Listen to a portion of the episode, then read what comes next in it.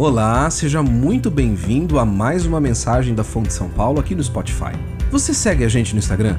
Esse é o meio ideal para que você conheça a nossa comunidade e fique por dentro da programação e de tudo que acontece por aqui.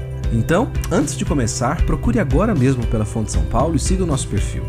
Não se esqueça que você também pode acompanhar esta e outras mensagens pelo nosso canal no YouTube. Agora, vamos para a mensagem. Fonte São Paulo, inspirando transformação pelo Evangelho. Se você acordou agora né, e está nos assistindo pela internet, fique tranquilo. Novamente, eu digo que você não perdeu o horário. Eu não estou aqui para dar o aviso financeiro hoje. Então, fiquem tranquilos todos. Não é o terceiro domingo do mês também. Uh, mas a ideia é, de fato, a gente continuar a estudar sobre a vida de Sansão. Uh, e hoje avançar um pouco mais na penúltima mensagem dessa série. Então, Fiquem tranquilos se vocês nos assistem. O Marcelo, semana passada, dando o aviso financeiro, fez um trocadilho aqui na frente. Uh, e ele brincou fazendo referência ao que eu sempre falo. Né? Bom dia, se eu não, ainda não falei bom dia para vocês. Então, é, a bem da verdade, como alguém diria, uh, eu vou começar dizendo bom dia para vocês que nos visitam e sejam muito bem-vindos à Fonte São Paulo. Né? É, é, algo que ele, que ele costuma dizer. Meu nome é Marcelo, mas não, eu sou o Amir. Tá? Ah, meu nome é Amir Velho, sou presbítero nessa igreja, sirvo aqui, servo de Cristo, marido da Gabriela, pai da Elisa, e conforme o tempo passa, a gente perde um pouco da nossa identidade. Né?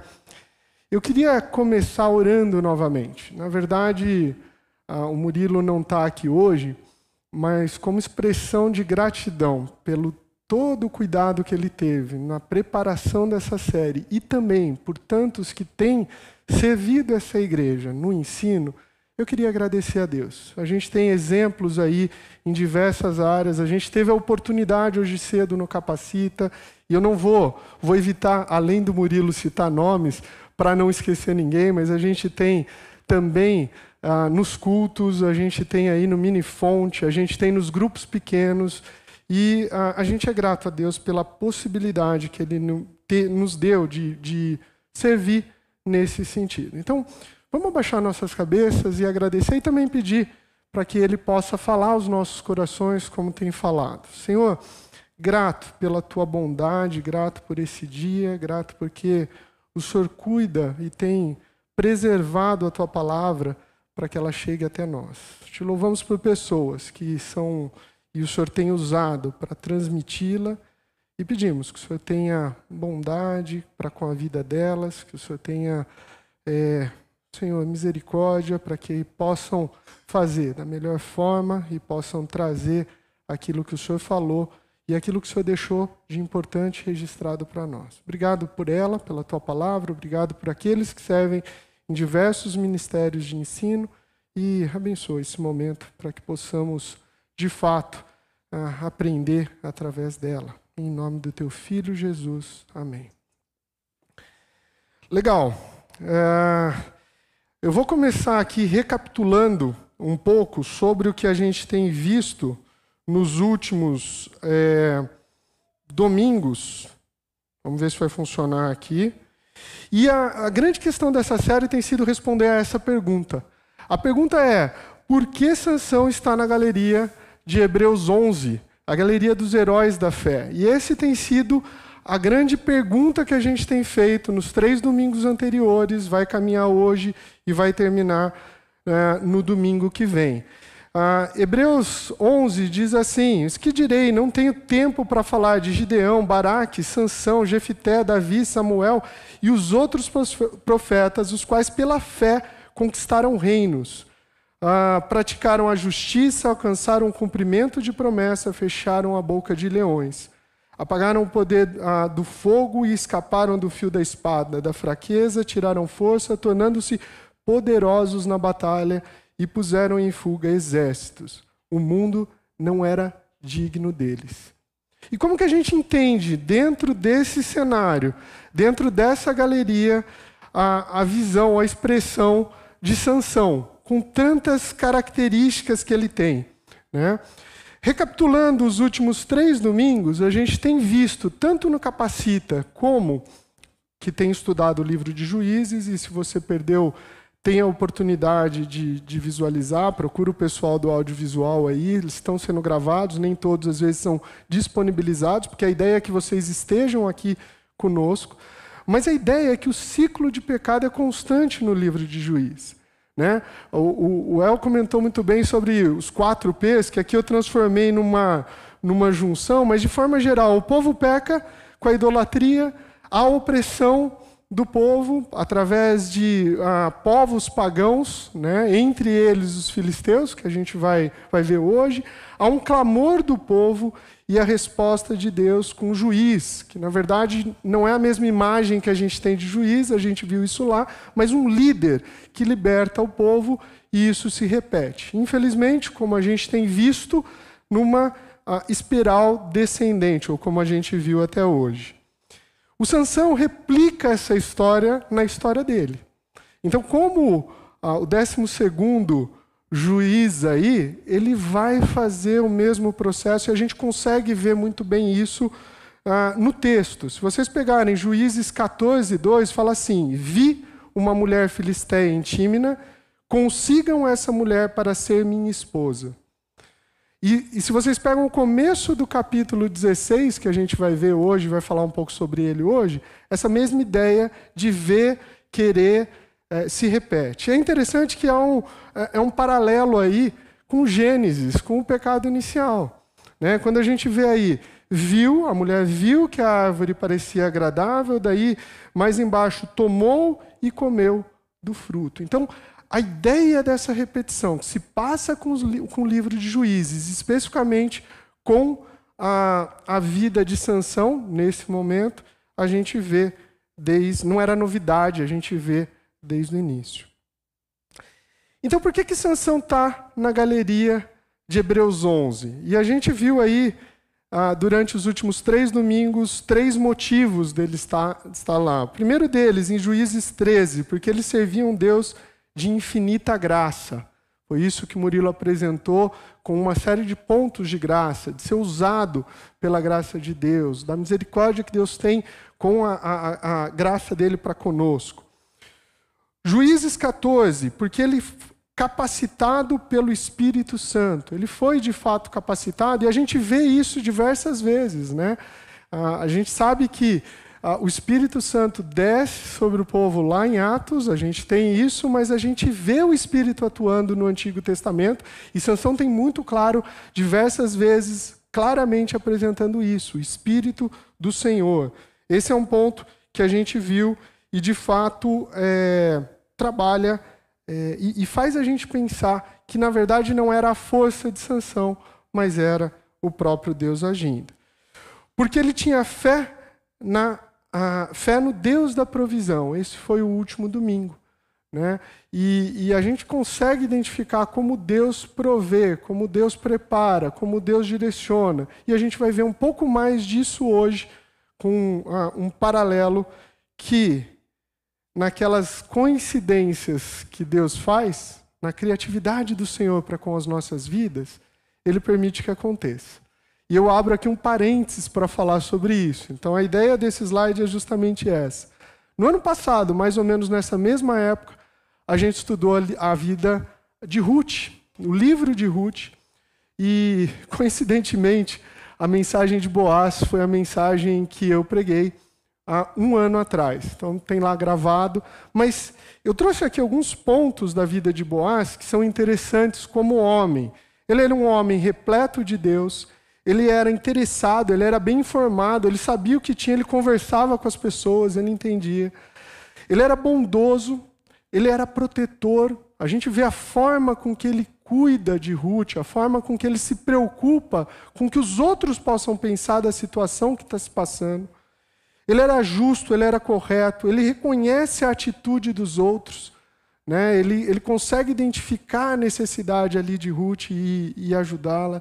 Ele é educado, ele é estratégico, ele é resgatador e de palavra confiável. Então, de forma bem rápida, eu trouxe alguns pontos aqui da vida de Boaz. E como o El também lembrou a gente, é uma, uma história que está se passando em paralelo. Muito possivelmente são contemporâneos, está acontecendo, e Deus vem trabalhando em duas linhas diferentes, duas linhas para levar e para apontar para Cristo. A gente vai falar um pouco disso daqui a pouco. E Sansão, em contrapartida, o que, que ele era? Ele era mimado, né? A gente vê isso quando, se vocês ah, observarem quando fala assim, ah, lá em Juízes 14, 2, ele fala para os pais dele: viu uma mulher filisteia tímida, consigam essa mulher. E a gente sabe que a forma de falar expressa muito do que a gente tem no coração, né? A boca fala do que o coração está cheio. E essa expressão não se repete. Daí ele é aconselhado pelos pais e daí ele volta a falar. Sansão, porém, disse ao pai: consiga para mim. É uma das coisas que a gente fala com Elisa e que a gente tenta transmitir para Elisa no dia a dia, filha, às vezes você está falando a coisa certa, mas você está falando da forma errada. Lembra quem a gente é no caso dos pais. E a forma com que Sansão se expressa aqui mostra esse senso de ser mimado, né? Relembrando aí, vendo essa parte. Mas ele não é só isso. Ele escondeu coisas e foi contra o próprio voto que ele fez. Ele quebra o voto dele. O voto dele, se a gente vai lá para número 6, é o voto de Nazireu. Né? E, e, esse não era um voto só para homem, o texto lá fala que pode ser para mulher também, mas ele implica, implica em três coisas, principalmente. O porquê de implicar em três coisas, que eu já vou falar, é justamente para mostrar que estava separado, que estava sendo diferente dos povos daquele meio. E nesses três pontos, por um período, ou de uma forma para se fazer um voto, como seria, ah, ele faz, ah, ele nasce com a, o compromisso de ser nazireu. Então, pode ser temporário, a gente vê no texto de Números, mas é algo que também pode ser para a vida, e a gente vê outros personagens bíblicos que têm essa característica de ser nazireu, ou que se parecem muito com o voto de nazireu. E daí, as três coisas que ele não podia fazer é não beber ou comer nada que vinha da videira, Tá? E eu não estou falando só de vinho, não. Suco de uva também não podia. Então era nada que vinha da videira de fato. Uva passa podia? Não. Uva passa também não podia. Então era nada que vinha da videira. Nenhuma lâmina podia passar na cabeça. Esse é o segundo ponto que a gente vê no texto de número 6. E o terceiro ponto que a gente vê é aproximar de cadáver. E, embora o texto não fale, eu acredito que ele bebia. Porque o cenário ali onde ele estava dá essa impressão. Tá? Não, não, não dá para afirmar, mas eu acredito que com as festas, onde ele estava e tal, dava essa impressão. Ele é, também é, a, a, não. A gente já viu, o Murilo já comentou, sobre a questão de aproximar de cadáver. Ele aproximou de cadáver, ele mata um leão, depois ele pega o mel que estava se formando ali dentro, come o voto de Nazireu não permitia que chegasse próximo a pai, a mãe que tivesse falecido durante o voto, ou a irmão. Agora faltava a última coisa que a gente vai conversar hoje, que é justamente não passar é, navalha na cabeça. Ele brinca com o que não deve. Por várias vezes a gente vê ele fazendo, ah, vou fazer uma charada aqui, né? O Murilo comentou disso. Então, lembrando, ele tem essa questão aí muito peculiar de. Deixa eu tentar, vamos ver até onde chega. Ele cede às pressões, né? Então, ele brincava, ele cedia às pressões. A gente vê isso e vai ver um pouco no texto de hoje esse ponto, tá? essa, essa questão dele. Ele era inseguro, e nesse ponto aqui é muito interessante. Ele tinha, ah, olha só, Juízes 15, 18 fala assim: Deste pela mão de teu servo essa grande vitória e daí ele vira e fala: Morrerei eu agora de sede para cair nas mãos dos incircuncisos? Ele tinha acabado de passar por uma grande vitória, e daí ele fala: Vou morrer de sede agora, Senhor. Ele era muito inseguro. E, de fato, ele era mulherengo. Acho que não precisa trazer as características dele, mas a gente vê desde o início essa característica em Sansão. Ah, um um comentário interessante dentro do processo, de alguém que eu vou citar, vocês vão ver o nome aqui, mas ele fala sobre ah, parecer com Obelix. Né? Para quem, quem conhece o personagem, quem tem, tem filho ou quem já tem um pouco mais de idade, porque hoje talvez não esteja tão em voga, embora tenha saído o filme recentemente, mas ele parece aquele mimado, forte, sabe? Tipo o dono da bola, tentando fazer um paralelo aí, que ele tem a bola e ele manda no jogo e de fato faz do jeito que ele quer. Então, esse é o estereótipo de Sansão versus o que a gente pode ver em Boaz, ah, e, e, completamente diferente, mesmo sendo ah, dois ah, personagens na mesma, na mesma época. Feito isso, a gente vai entrar na mensagem de hoje, ainda fazendo uma revisão do texto que a gente leu. Eu não vou passar versículo por versículo, porque a ideia e o desafio era que se lesse antes, né, cada um dos capítulos. Mas eu dividi em alguns blocos. Em três blocos aqui a gente vai fazer alguns comentários, tentando descer um pouco mais, para entender primeiro a história. E depois, com a história, entender e tirar conclusões e aplicações para a nossa vida. Ah, o título ficou como Paixão Cega.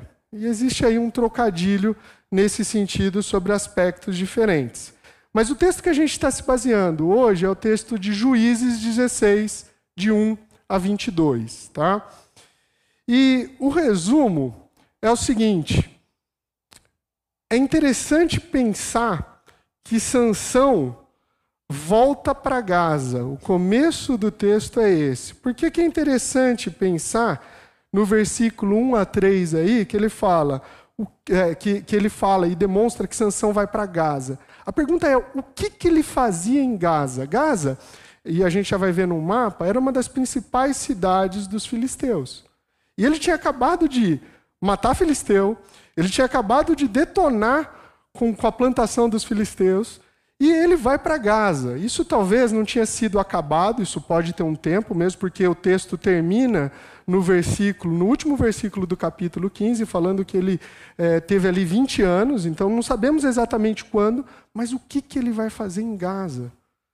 Talvez seja o pior lugar para estar. Tá. Talvez tivesse cartazes assim, como procurado recompensa de Salomão, porque os filisteus não gostavam de Salomão. Salomão estava matando, estava acabando com a plantação dele, estava arrumando briga com eles. Então, nesse aspecto aqui, a primeira pergunta que vem é: o que, que ele estava fazendo ali?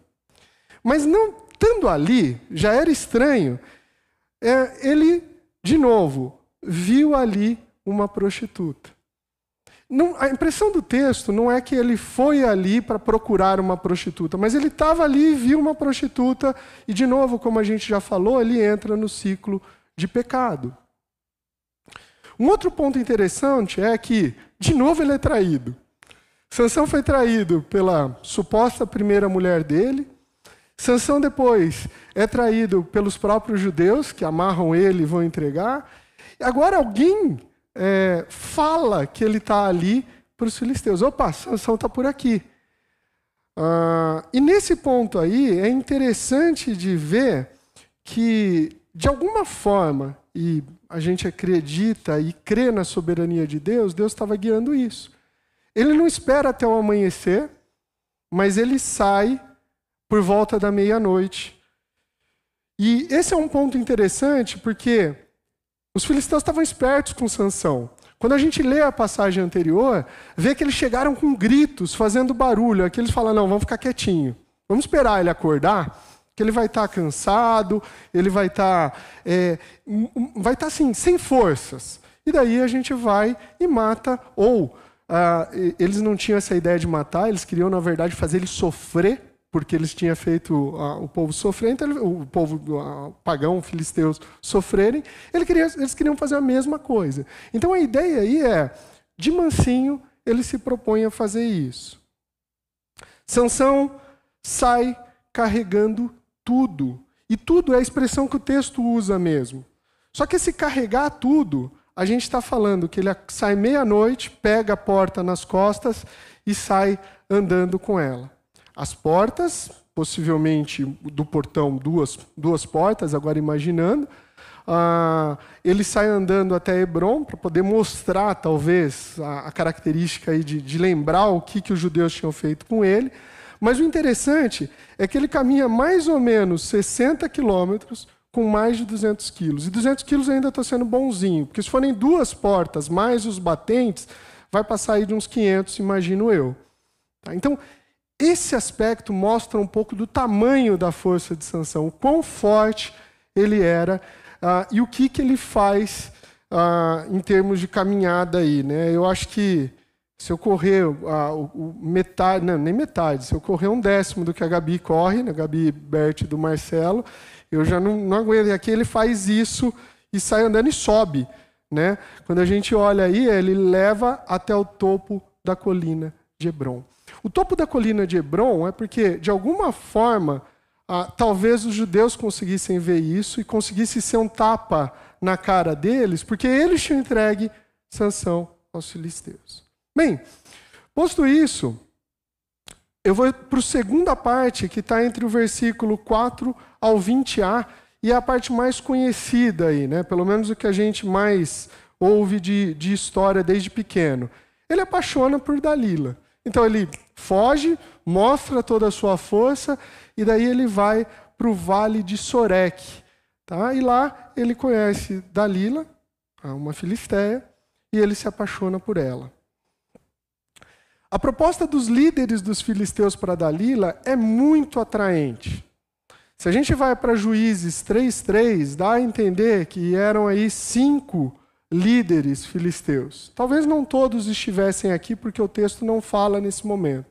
Mas se parte deles estivesse, já representava uma grande uh, quantia, representava um grande valor do que poderia uh, uh, ser esse, esse pagamento aí que ele se propunha fazer. Então a proposta dos líderes dos filisteus para ela é: olha, vamos fazer aqui um, um, trato. Descobre como que é a força dele. E eles usam palavras que ela repete ipsis literis para ele, ou seja, da mesma forma para ele. E daí, nesse ponto, opa, peguei aqui um. Deixa eu ver se vai aí. Aqui. A proposta dos líderes. Nesse ponto, a gente faz um parênteses. Qual que é o parênteses? O Sansão, o segundo, né, nasceu para a, a, libertação de Israel das mãos dos filisteus. A gente vê essa promessa quando o anjo do Senhor aparece a eles.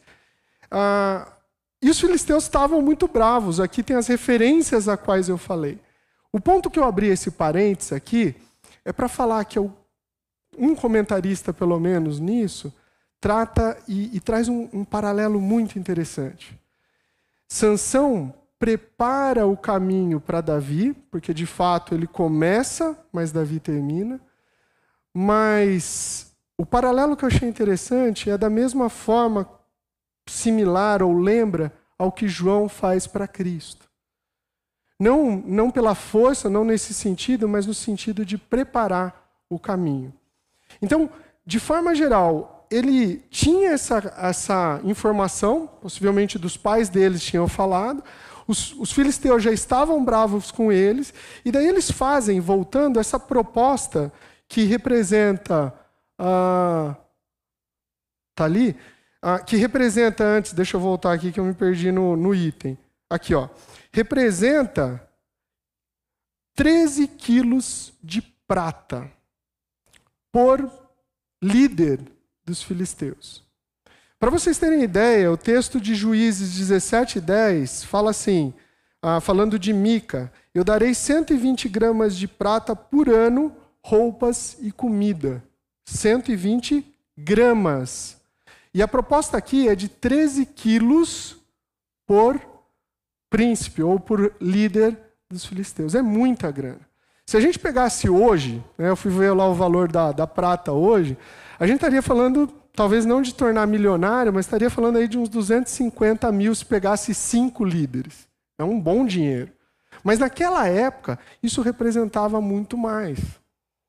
E a proposta aqui é, para Dalila é essa: descobre que você vai ter esse valor, descobre que você é, terá esse dinheiro. E daí Dalila questiona Sansão. Dalila questiona Sansão por três vezes, né? Lá no texto a gente vê isso. E a primeira coisa que Sansão fala é: olha, além de tudo ele é mentiroso, ele fala: olha, sete tiras de couros úmidos, me prende com elas. E nesse ponto aí, ele arrebenta como se fosse fio de estopa perto do fogo. Fio de estopa já é algo que arrebenta de certa forma fácil. Perto do fogo seco, mais ainda. Então, a primeira vez ele fala isso. E daí ela fala: ah, você não, não me ama, não demonstrou amor, por que, que você está fazendo que zombem de mim? E daí ele fala de novo: fala, não, então prende com cordas novas. E aqui eu descobri uma coisa interessante. Os filisteus não gostavam de história. Porque cordas novas foi o que os judeus usaram para prender Sansão quando ele se solta e mata os filisteus. Então, nesse aspecto aqui, cordas novas não era uma boa alternativa. Se ela tivesse ligada, se fosse uma pessoa bem informada, ou se os príncipes fossem bem informados, falar, pô, corda nova já foi usada, não faz sentido usar de novo. Mas é isso que ele fala e é isso que acontece. O terceiro ponto é tecer com as sete tranças, as sete tranças e prender talvez no TA, na forma, de, no, no, no equipamento usado para tecer, e hoje no Capacita a gente viu um pouco disso, em termos de imagem. Pegar o cabelo dele, fazer um tecido e prender, talvez ele não conseguisse sair. Essa foi a ideia dentro, e talvez isso tivesse, fosse algo comum dentro do quarto onde ela estava, tivesse alguma coisa para tecer e fazer dessa forma. E de novo, ele ah, faz, o, o texto fala aí, ele arrancou a lançadeira e o tear com os fios. Né? Dalila vai e fala: Olha, os filisteus estão vindo, os filisteus já estavam ali dentro, ele arranca. E isso ah, acontece pela terceira vez. E daí vem uma coisa que é interessante. A insistência de Dalila lembra o texto de Provérbios 27, 15 a 16. O texto de Provérbios 27, 15 a 16 diz assim: A esposa briguenta é como gotejar constante num dia chuvoso. Detê-la é como deter o vento, como apanhar o óleo com a mão. Sabe aquela impressão que você acorda e fica escutando um pingo da torneira e você não consegue dormir mais por conta daquele pingo da torneira ou o pingo da chuva? É isso aqui que se passa. Ele fica falando todo dia. E por essa insistência, o texto fala assim: por isso ele lhe contou o segredo. Então, nesse ponto aí, Sansão fala: olha, tá bom, o segredo é esse.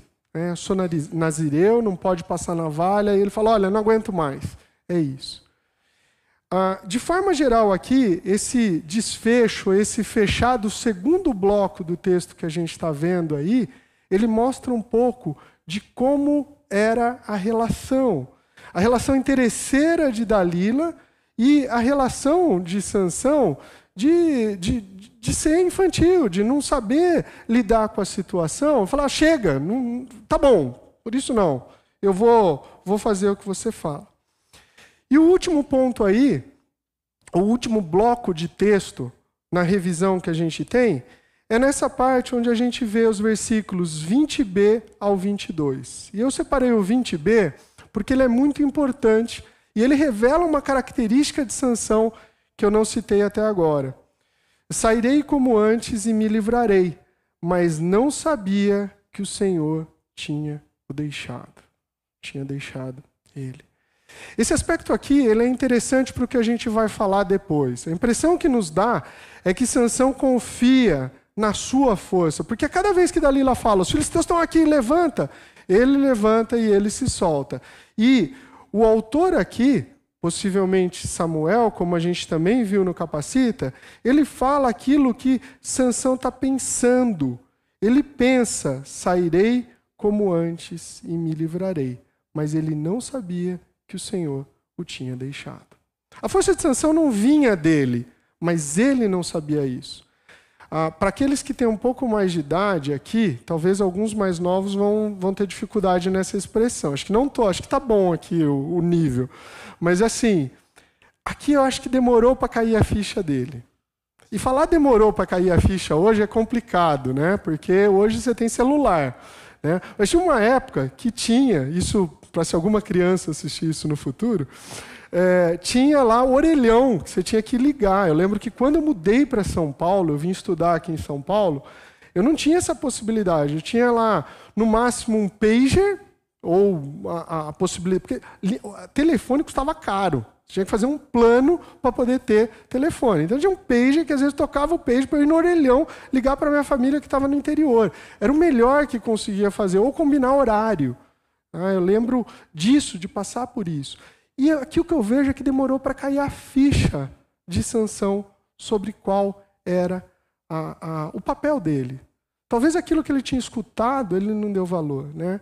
Ah, existe um texto lá em Salmos que a gente gosta muito que fala o que ouvimos e aprendemos e o que nos contaram os nossos pais não encobriremos aos nossos filhos.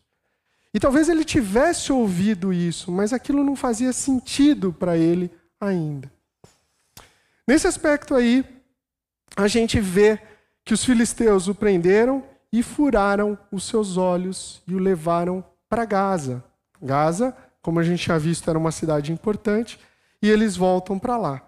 Mas tem um toque, tem um toque do que a gente vai falar agora, de fato, é, para aplicação e também para o estudo nosso, que é esse último detalhe no versículo 22. Do mesmo jeito que termina o capítulo 15 com um toque de Deus na história, a gente consegue ver aqui o autor colocar de forma muito sábia, mas logo o cabelo de sua cabeça começou a crescer de novo. Mas isso acontece. Para que, que vai escrever isso? Se eu cortar o cabelo hoje, estou precisando, porque está grande, ele vai crescer amanhã. Mas a ideia aqui por trás vai além e vai preparar para o capítulo que vem na sequência, vai preparar para, perdão, para os versículos que vem na sequência no capítulo 16. Bem, para dar uma ideia para vocês do que, que a gente está falando aí, Gaza está ali embaixo, né, cidade próxima ao litoral. Daí vocês têm ali o Vale de Sorek, onde ele conheceu Dalila, um pouco mais acima, e Hebron. Então, como se fosse um, um triângulo aí por onde ele passa. Mas o, o fato de chamar atenção para trazer um pouco dessa questão visual é o tanto que Sansão anda ah, e o tanto que ele carrega aí para levar até Hebron. E depois ele volta para Gaza para que, de forma geral, ele faça a mesma coisa. A gente vê isso também no texto, que era moer, né? Ele está cego e ele vai trabalhar como um motivo de zombaria dos filisteus. Então, essa é a ideia, esse é o cenário e essa é uma visão não tão resumida do que a gente viu nesse texto, mas com algumas informações e com alguns detalhes para o que a gente precisa no que a gente vai falar agora. O primeiro ponto que eu queria chamar a atenção é esse comentário do Emílio Garófalo, que é: se você acha Sansão tolo por causa desses ciclos, ciclos de pecado constante que se repetem, dessas repetições. Observe que o próprio Deus, o povo de Deus tem feito isso no livro de Juízes. A gente tem visto e falou sobre isso. Sempre parece, ah, sempre parece, vez após vez, a mesma história, embora mudem alguns detalhes. Conosco não é tão diferente assim. Parece que a igreja como um todo tende ao longo da história a repetir certos erros, tendências e idolatrias. O ponto aqui é interessante porque quando a gente começa a ler, eu lembro na adolescência lendo o Pentateuco, o conjunto dos cinco primeiros livros da Bíblia, e a gente ficava, às vezes ficava irritado, porque eu falava, esse povo está fazendo a mesma coisa que ele fez recentemente. Isso vai dando um certo desespero, uma certa angústia. E daí, por um minuto, eu parava para pensar e falava: Esse sou eu. O mesmo pecado que eu fiz ontem, eu estou repetindo hoje. Como que eu posso agir dessa forma? Como que eu posso insistir nessa recorrência é, de, de, de, de pecado, nessa recorrência de fazer as mesmas coisas? Eu preciso agir de forma diferente. E com isso, a gente vai responder sobre o aspecto de hoje, o porquê que Sansão está na galeria de Hebreus 11, lógico, sobre a visão desse texto e sobre aquilo com que Deus tem falado aos nossos corações e ao meu específico sobre isso. Ele provou ser um Deus amoroso e misericordioso. reparem que o foco aqui não está em sanção. O foco aqui, de fato, está no que Deus fez. E a gente vai falar um pouco sobre isso. Ah, a gente fez curso antes de, de casar com, com, em Campinas. A gente morava é, aqui em São Paulo, mas ah, toda a parte de, de preparação para o casamento a gente fez com pessoas de lá. E tem uma pessoa que é muito importante ah, nessa história, além de ser uma pessoa com a gente fez curso, ela também tem muita responsabilidade no fato da gente estar aqui hoje. Existe um casal lá em Campinas que eles mudam de São Paulo para lá ah, e daí eles pedem para a igreja aqui de São Paulo uh, um pouco da história, né, para a Igreja Batista do Morumbi, para ah, ter uma igreja lá, ter alguém cuidando, para eles começarem uma igreja lá.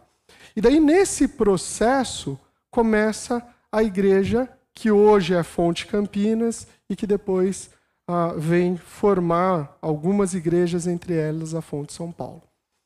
Uh, o tio Vili e a tia Maria, como são conhecidos, foram um desses casais que começou o trabalho lá. E a tia Maria tem uma, uma, uma frase muito interessante, uma frase muito uh, importante da gente lembrar. Antes de casar, abre o olho. E depois de casar, fecha o olho. A, a questão aqui está relativa à escolha de amar.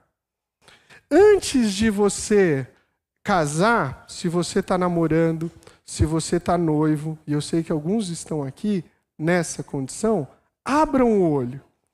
Porque você vai conseguir detectar características na vida da pessoa que são positivas e que são negativas, e todos são assim.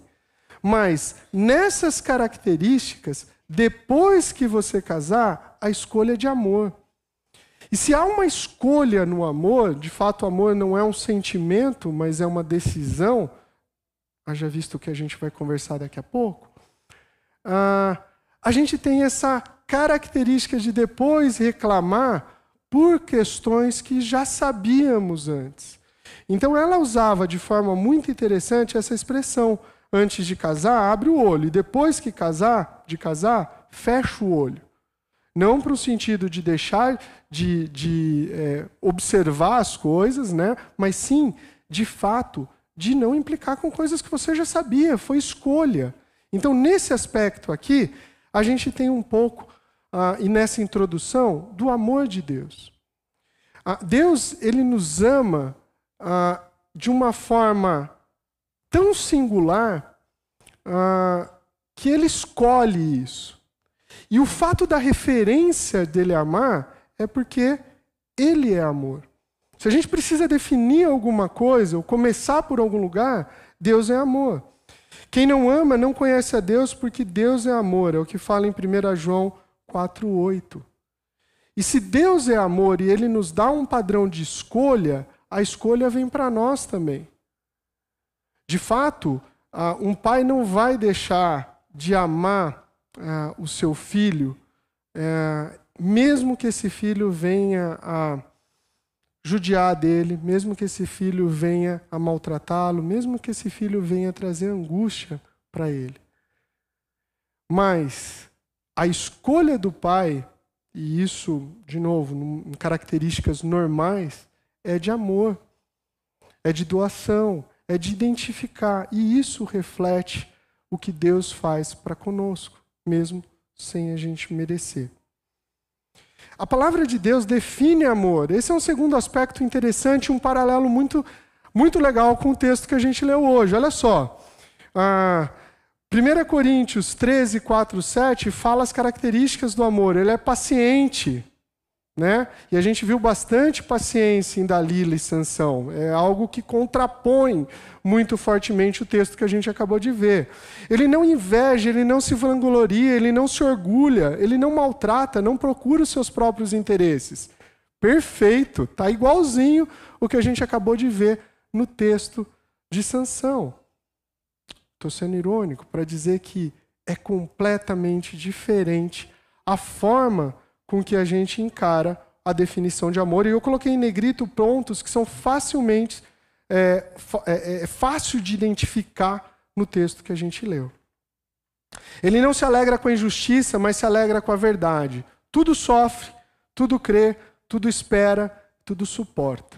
Se você quiser levar para um, um desvio aí de, de leitura, pode até falar que esse final aí aconteceu com Sansão, mas de fato, é, no relacionamento dele com Dalila, isso não acontece. O relacionamento deles é totalmente interesseiro, é totalmente é, visando algo. E até a forma de falar. Tem hora que a gente começa a ler e fala, mas será que Sansão não percebe o que está acontecendo aqui? Porque até as palavras que foram utilizadas, o repetir, a insistência, leva para algum lugar. Opa, deixa eu subir aqui uma, uma luzinha para ver, porque tem alguma coisa acontecendo nesse ponto. Mas Deus não age assim, porque Ele é amor e porque Ele nos ensina, através da palavra dele, o que é o amor. E a expressão maior disso é porque ele nos amou de tal maneira que entregou o seu Filho unigênito para que todo aquele que nele crê não pereça, mas tenha vida eterna. A gente sabe disso. E a gente pôde, aqueles que aceitaram a Cristo como único e suficiente Salvador, experimentar essa expressão do amor dele. Se de fato esse é o ápice onde um pai entrega o seu filho por nós. Essa é a expressão que a gente precisa ter é, e o reconhecimento da maior grandeza de amor que Deus nos dá como exemplo. E não só isso, mas também replicar. Deus nos ensina e permite que façamos o mesmo.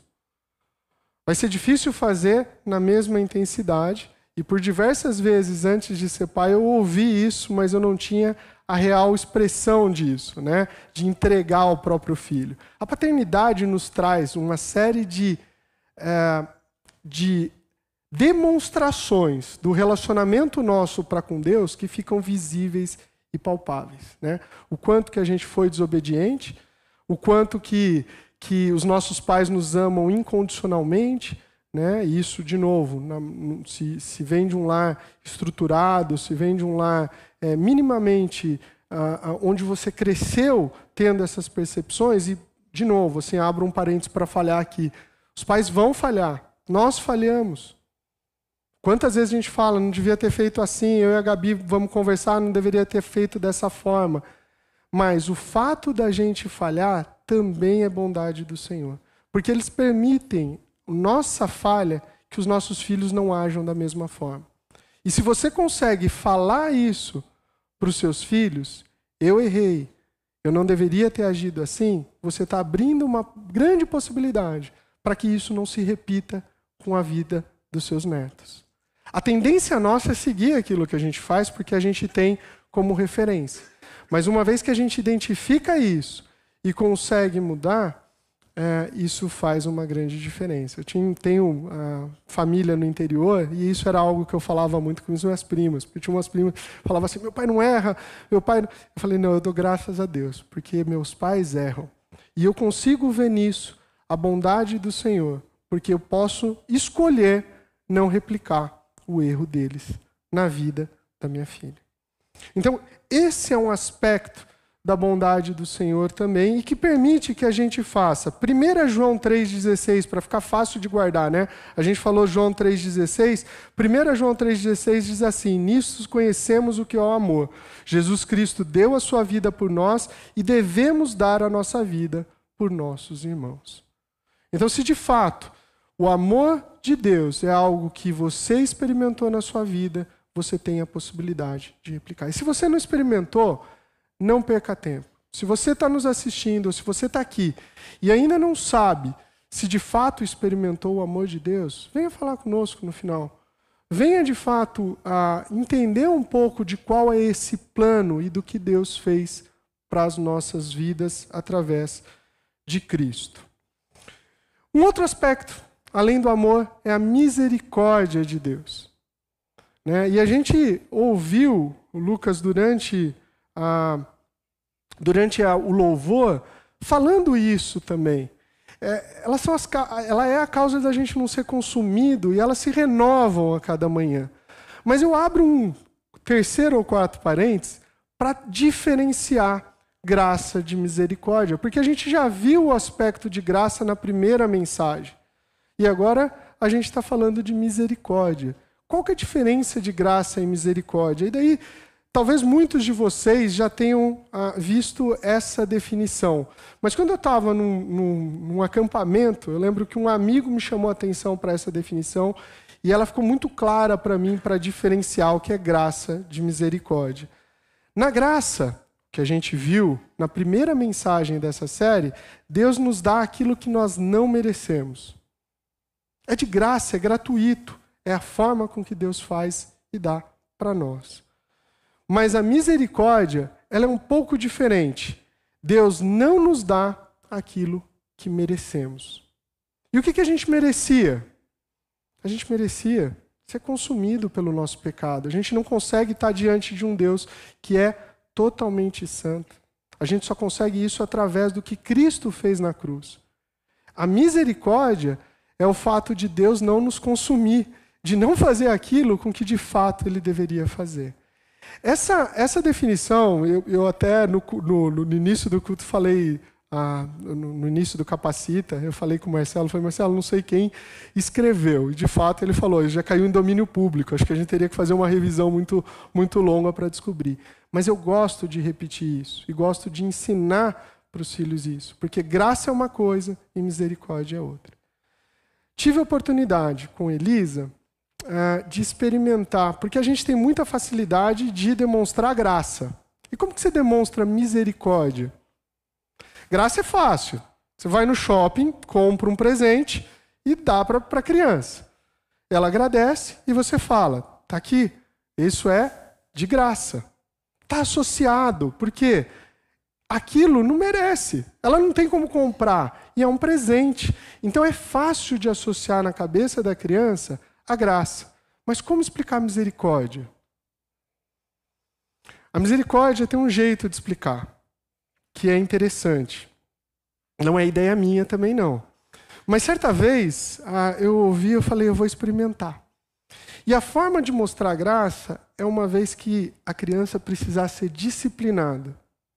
De fato, ela sabe que ela precisa ser disciplinada. E a gente sabe quais são os princípios bíblicos para a disciplina. E eu tive a chance de chamar a Elisa e falar: Filha, você errou. E ela fala: Eu sei, sei que eu errei. Filha, o que, que vai acontecer agora? Eu, eu devo apanhar. E o apanhar aqui, abro um parênteses também, porque às vezes é, é difícil de entender isso no dia a dia, né?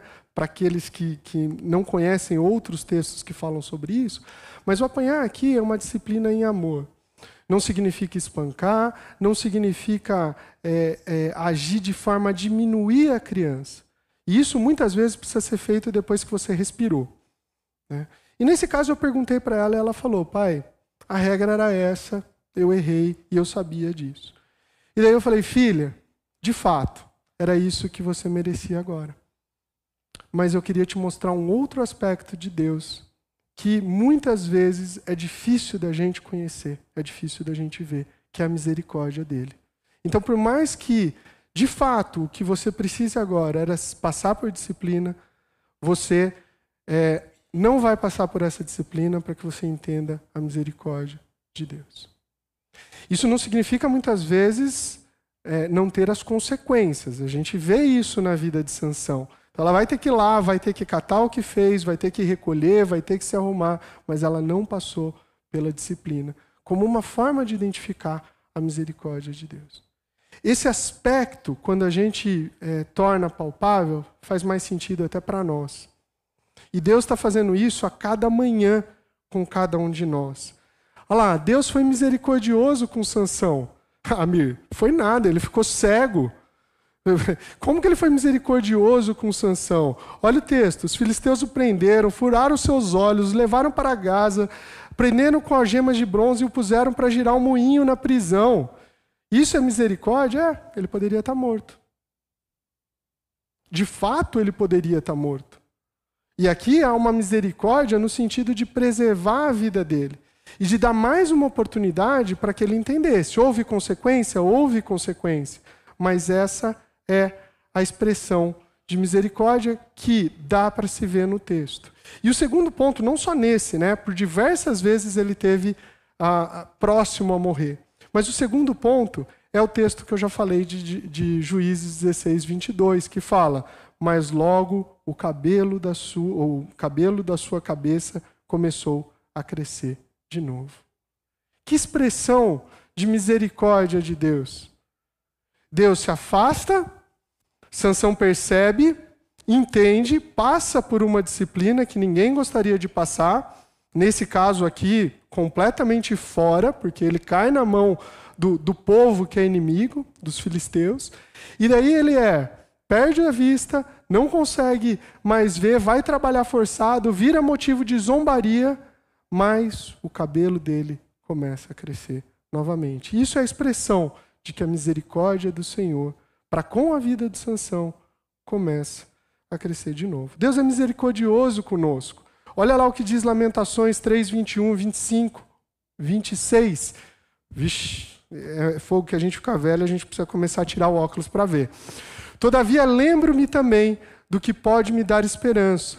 Graças ao grande amor do Senhor é que não somos consumidos, pois suas misericórdias são inesgotáveis, renovam-se a cada manhã, grande é a sua fidelidade. Esse é o motivo da gente não ser consumido. E continua dizendo: A minha porção é o Senhor, portanto nele porei a minha esperança. O Senhor é bom para com aqueles cuja esperança está nele, para com aqueles que o buscam.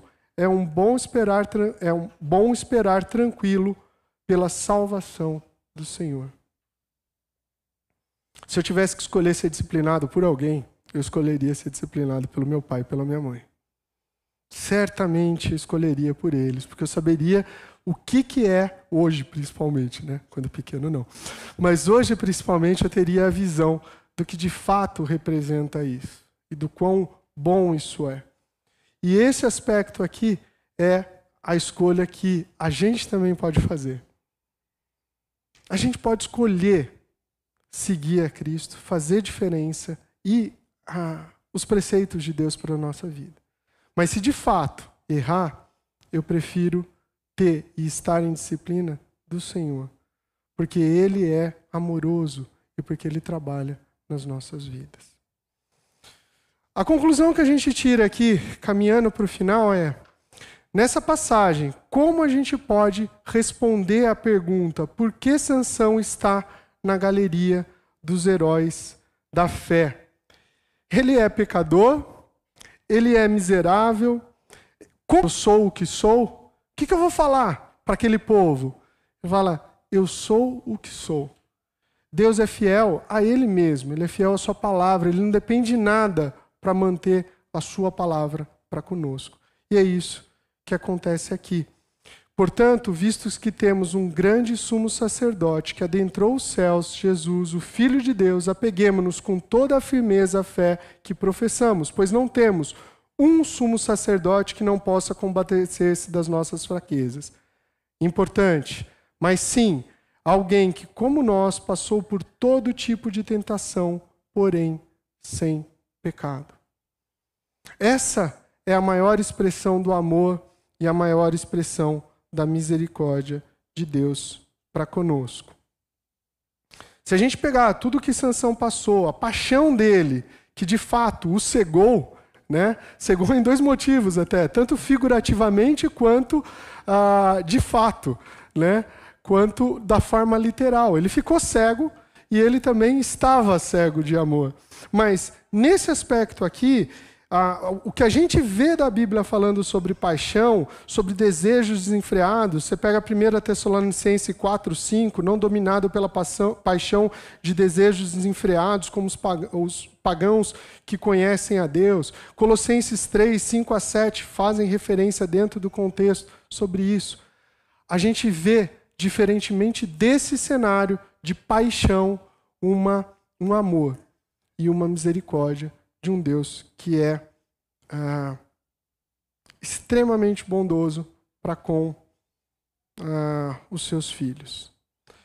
E a aplicação disso é: Se você já viu alguém apaixonado cegamente e claramente era possível observar que aquilo não daria certo, você já teve essa expressão, essa impressão de olhar e falar: hum, esse relacionamento não vai dar certo. Será que sou só eu que estou vendo? Não, não é por aí.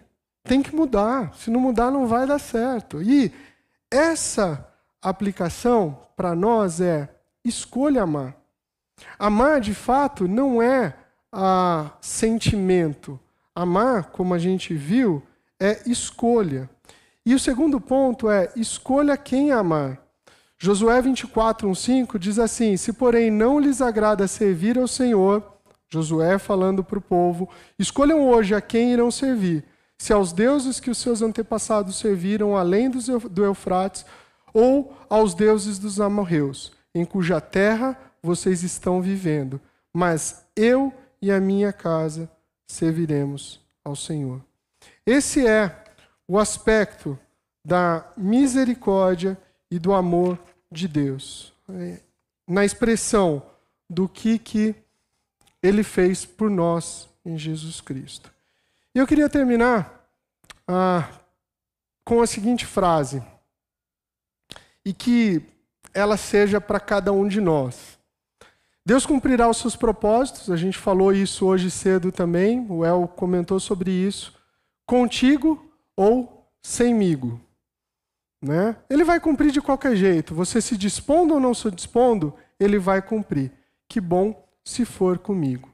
E aqui há uma inversão de propósito, porque se cada um olhar e se colocar no papel de servir, de ser instrumento usado pela mão de Deus, na sua obra, de ser instrumento usado pela mão de Deus na vida do seu irmão, isso pode fazer diferença. Não pelo que nós somos, mas pela misericórdia e pelo amor do nosso Deus. Vamos orar?